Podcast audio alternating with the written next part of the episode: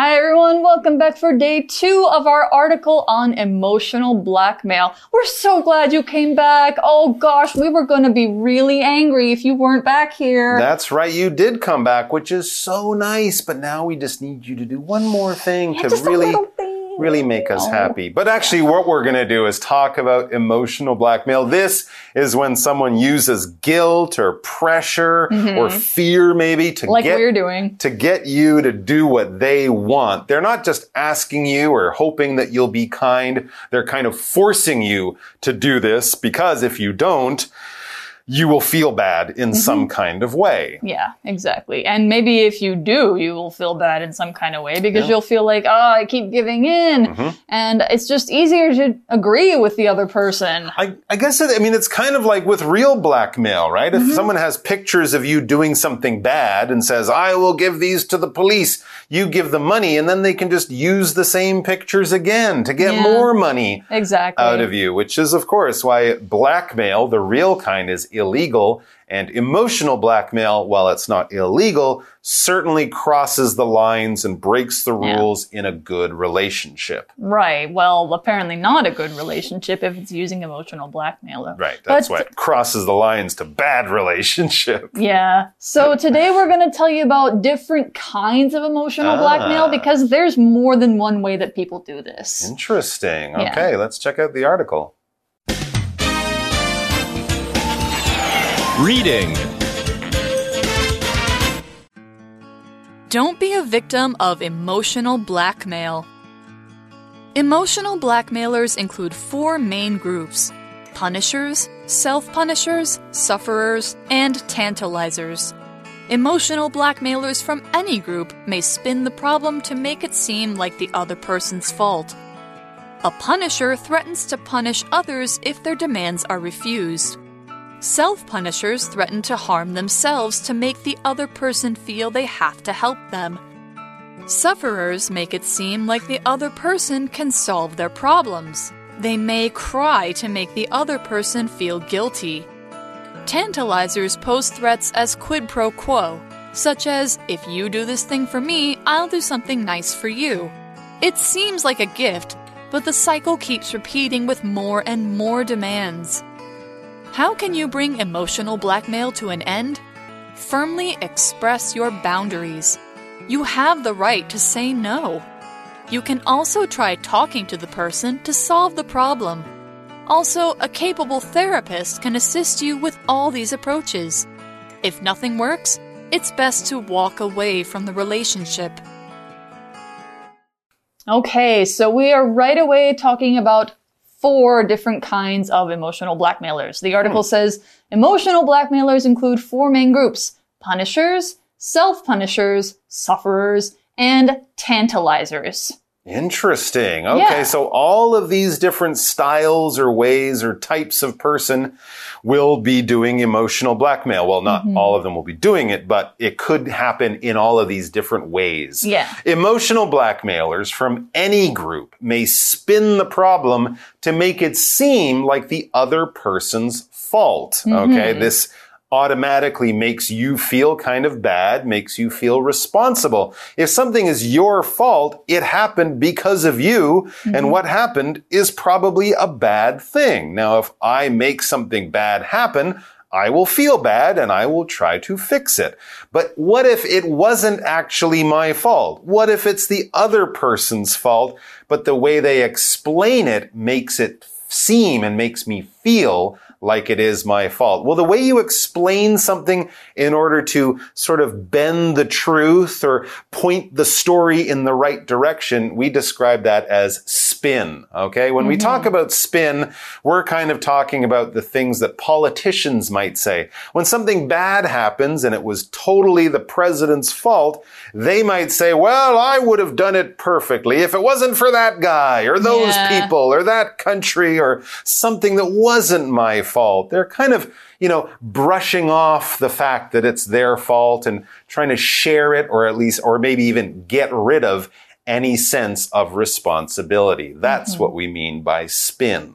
Yeah, so what are these four different kinds of emotional blackmail? We're starting with the Punisher, Okay. which is a superhero. Well, it is a superhero, but this is not a superhero. No, this is just a nasty I just person. I just thought of that. it is actually a superhero, Yeah. yes. Hmm. So a punisher threatens to punish others if their demands are refused. Well, so that's just like a bully. Yeah, Yeah, basically, basically. like if you if you don't do what I want, I'm gonna take your money. If Right, you don't I'll do what you. I want, I will punch you. Right. Something like that. So punish would mean to, you know, do something that makes you feel bad or is like because you were bad, I have to do something about that. Hmm. So they are threatening to punish you. And we heard the word threat yesterday. Threaten is the verb form of threat. It's saying that you will harm someone or you're gonna do something bad or that they don't want, especially in order to make them do what you want. So yeah, in, in emotional blackmail, they always have a goal. They always have something that they want from you. They're not threatening you just because they want something from you. And that's why they're doing it. So an example sentence for threaten, the young child always threatened to tell the teacher about his classmates' bad actions, so none of them liked him very much. Oh, You ever have a classmate like that in school? Um, not too many, I'm happy to say. We had So- we call those tattletales. tattletales, right? Yeah. Snitches, you might also call I'm them. gonna tell the teacher. Right, exactly. And even though the student might be right, no one likes that kind of person around because, Yeah. you know, they always feel like that person will get them in trouble. All right. And harm and threaten are actually kind of similar, right? We'll find out as we read the, the next sentence, which says self punishers. This is our second type. Self punishers threaten to harm themselves to make the other person feel they have to help them. So it's kind of the same as a as a as a punisher, but you're flipping it. You're saying if you don't do this, I will hurt myself. I will be so unhappy. I, my feelings will be hurt. So instead of saying I'm going to hurt you, you're saying you're going to hurt me. And you don't want to do that, do you? All right. To harm something is basically to cause some hurt, some injury, some damage, something like that. You might harm yourself if you ride a bicycle without wearing a helmet. If you fall off, you could hurt yourself quite badly. You can harm someone else or harm something else. If you leave your bicycle out in the rain, you might harm the bicycle, damage it, cause it to break in some kind of way. And here's one that we often hear from doctors. Using cigarettes or using e-cigarettes can seriously harm your health. It's going to damage or hurt your health. That's why we shouldn't smoke. All right. So there you go. Sufferers. That's the third category we have. hmm Yeah, so we've had punishers, Yep. they will harm you. Self punishers, they'll harm themselves, which I actually think is the worst one because Mm-hmm. Oh, okay. you feel like you, like, even if you don't want to do what they want, they might hurt themselves. You don't want Ah. them, you don't want to be responsible for their life or their health. Yeah. So, yeah, feels really bad. Anyway, the article has the third one, which is sufferers. Sufferers make it seem like the other person can solve their problems. They may cry to make the other person feel guilty. Oh, okay. Sometimes I do this not consciously. yeah, it's not a good thing. I'm, yeah, no, I'm working on it. But anyway, so when you feel guilty, it means you feel bad because you believe that you've done something wrong. Hmm. And especially if somebody's crying because, well, because of you is what they might say or what Mhm. you might think. You, you will feel pretty bad. Like, oh, please don't cry. I feel really bad. Interesting. So in this situation, the person's kind of saying, I can't fix this. Only you can fix this. And if you Hmm. don't, I will be so unhappy.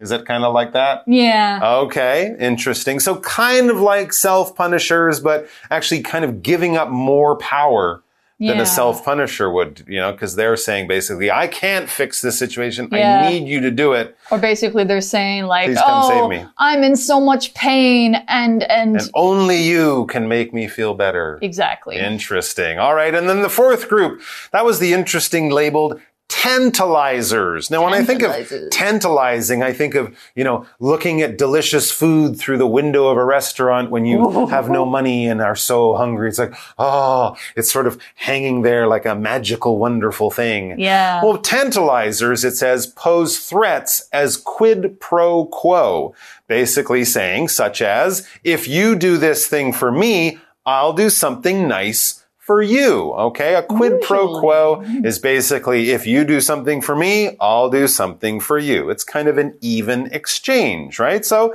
you know, if I help Kat move last year, then this year I say, Hey, can you help me move apartment this year? She might say, okay, that's a quid pro quo. But what if I, I ask her to do it? I'll say I'll help her, but then I don't. That obviously wouldn't seem fair. Yeah, exactly. And I think that's kind of what you were doing in the beginning of this article. You oh, were being a yesterday, yeah, tantalizer. Yeah, a little bit. Yeah. Yeah.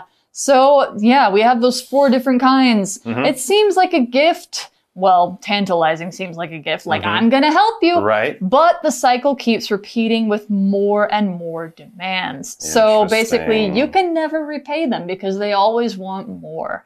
And it's a cycle. It's a bad cycle. So let's learn what the word cycle actually means. The word cycle is a noun, and you might recognize it from being the end of something like bicycle, where it's sickle instead of cycle, but here it is cycle. And so cycle, you can guess, means to go around. It's a set of events or actions that happen again and again in the same order. It's like a big circle. So if you, you know, uh, promise somebody that you'll do something, and then they, and then you don't do it for them, but they keep saying, Oh, you promised me that you'll do something. And you say, I'm sorry, I promise next time I will do it. And then it doesn't happen again. And you keep going in this same set of actions. That is a cycle. Sometimes we call it a vicious cycle when it's a cycle of bad things that lead to each other over and over. So uh, here's another use for cycle in this example sentence. The cycle of the seasons means that most plants will die every winter and come back to life every spring. All right. So now that we know what emotional blackmail is and Mm-hmm. the different ways or the different types of emotional blackmail are out there, here is a good question. How can you bring emotional blackmail to an end? How can Mm-hmm. you stop it? If you're in a relationship where this is part of it, how can you bring it to an end? Basically, yeah, to bring something to an end is to stop something, generally something that you have the power to stop. Mm-hmm. Right? You can't say, I'm tired of this airplane. Please land. I want to bring the flight to an end. The pilot would say, we're in the, we're over the ocean. We can't do that and you can't decide. But yes, if it's something in your, in your own life, yeah, you can decide to bring it to an end. Yeah, exactly. So if you want to bring emotional blackmail to an end, here are some ways to do that. Hmm. Firmly express your boundaries. You have the hmm. right to say no. Yes, boundaries. You have to set good boundaries and you have to keep them for anything in your life. So, you know, you have some things that you simply will not do, some boundaries that you simply will not cross. You have to keep them firmly. Firmly is this adverb that means something is not likely to change or to be changed, just from the adjective firm. If you stand firm in your decision, it means you say, I am not changing my mind. I'm going to do this and there's nothing you can do to change. Yeah. So if you're doing it firmly, that just means you are saying, Hey, I have the right to say no and I'm going to say no here. Yeah, you're kind of doing it with confidence and power and you're sure of yourself. Mm-hmm. Well done. So an example might be Jessie's mom firmly said no to another cookie before bed and told her to go brush her teeth. Right. No, you cannot have another cookie. Go brush your Exactly. There you go. And don't ask me again or no cookies tomorrow. Yeah, Yeah, exactly. she definitely set up some boundaries. And what are boundaries? They're kind of like rules, Mm-hmm. okay? When we think of a boundary, you might think of the lines around a soccer field or something like that, right? If you go over it, well, nothing terrible will happen, but the game will end and we don't play over there. We don't, we don't do that. That's Mm-hmm. not the part of the game. This is where the game is. So they're kind of like rules in your own life, right? Yes. You might lend people money, but not more than a lot, you know, not more than a few thousand dollars. That's my boundary. If I lend you more money, uh, make things uncomfortable. So these Yeah. are sort of, you know, r- personal rules that you live by in order to have a happy, peaceful life. yeah, exactly. All right. So back to the article. It says you can also try talking to the person to solve the problem. Absolutely. This can be a hard problem to have with people in your life who you generally love and enjoy being around. But if it's your mother, your brother, your sister, you know, go up and say, Look, I love you a lot, but you're making me crazy with this emotional blackmail. You're making me unhappy, and this mm -hmm. is mm-hmm. happening. I wish you wouldn't do this. Maybe you can try that. I would be happy to help but don't make me feel bad about saying no. Yeah, exactly. You so know? you want to make sure that you guys can have a healthy relationship right. and one person doesn't have the upper hand all the time. Yeah. And this can be a really hard thing to do, which is why this next point is really helpful. The article says also a capable therapist can assist you with all these approaches. Sure. Yay, therapy! We love therapy, but we want to make sure they are capable first. Let's learn what capable means. When someone is capable as an adjective, sometimes capable can mean that they're able to do something, but in this case, capable means skilled at doing something.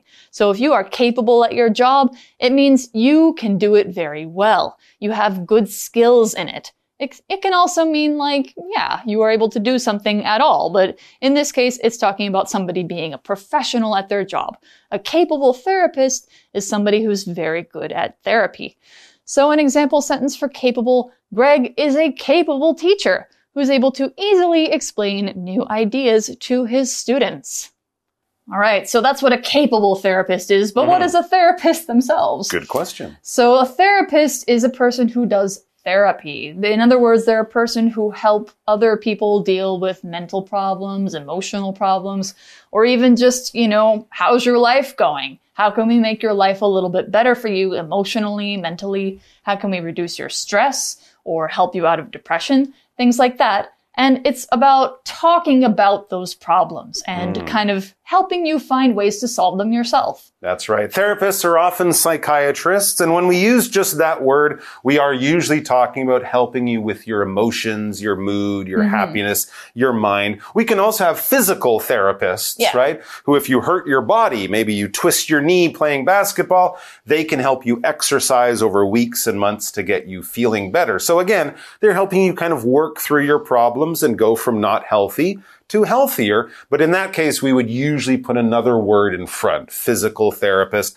a pet therapist might help you with your animal friends. Yeah. But when someone says, I see a therapist every week, usually they mean that kind, the emotional kind, talking about your feelings. And yes, talking is one of the approaches that these therapists generally use. Mm -hmm. What is an approach? Well, here we're using it as a noun, not as a verb, not getting close to, like we are approaching the train station. No, here it's a noun and basically basically it's a method or a way of doing something. All right. So what is your approach to Christmas shopping? Oh, I like to order everything online a month before Christmas. Or I like to go to the store the day before Christmas and run around like a madman, just buying anything I see. There are different ways to do your Christmas shopping. So you might do it in a different style, a different method, or have a different approach. For example, what approach would you recommend for asking my boss for a pay raise? Should I emotionally blackmail my boss? Should I kidnap him and force him to give it or I'll shoot him?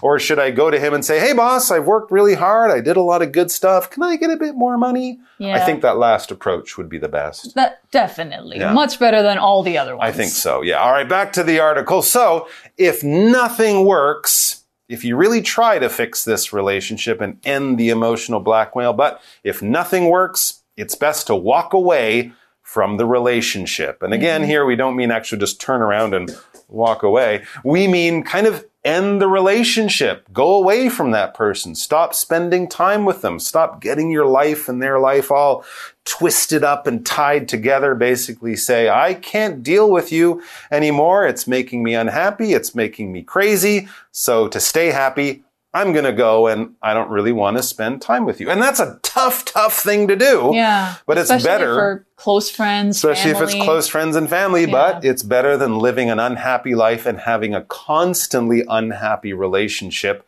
with this person, a yeah. relationship that just makes you feel bad and be a victim of emotional blackmail. Yeah, exactly.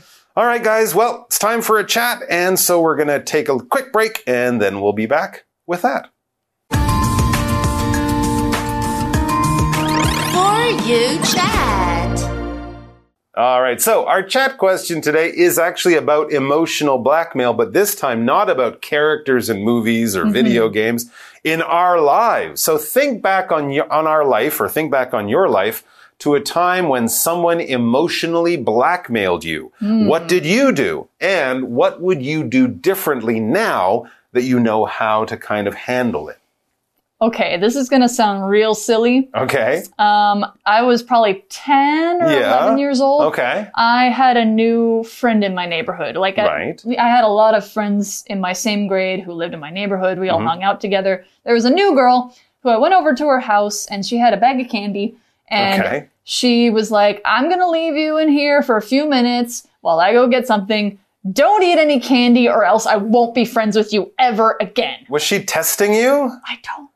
That's very strange. She I sounds like someone doing a test in a psychology class. Yeah. And okay, because Did I. you look around for the hidden cameras? No. No? Okay. But I mean, because I was a rebellious kid, I didn't like when people told me what to do. I still don't like when people tell me what to Oh. so do. if she says don't do it, you're gonna do it. I did it, okay. and You ate the candy? I had one piece. Oh, that's, all. That's nothing. Yeah, but she was still really, really mad. She noticed? yeah. Oh she- my gosh. She was like really, really really mad, and she was like, "You and I aren't friends anymore." But then I Oh still my- stayed at her house for another hour.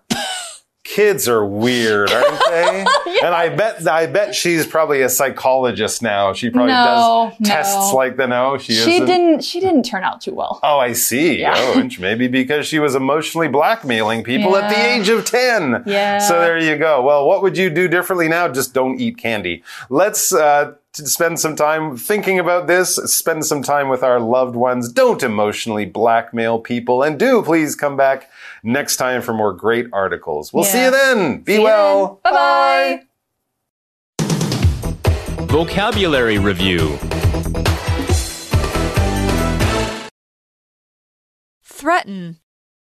Gary waved his walking stick and yelled loudly in an attempt to threaten the mountain lion and scare it away.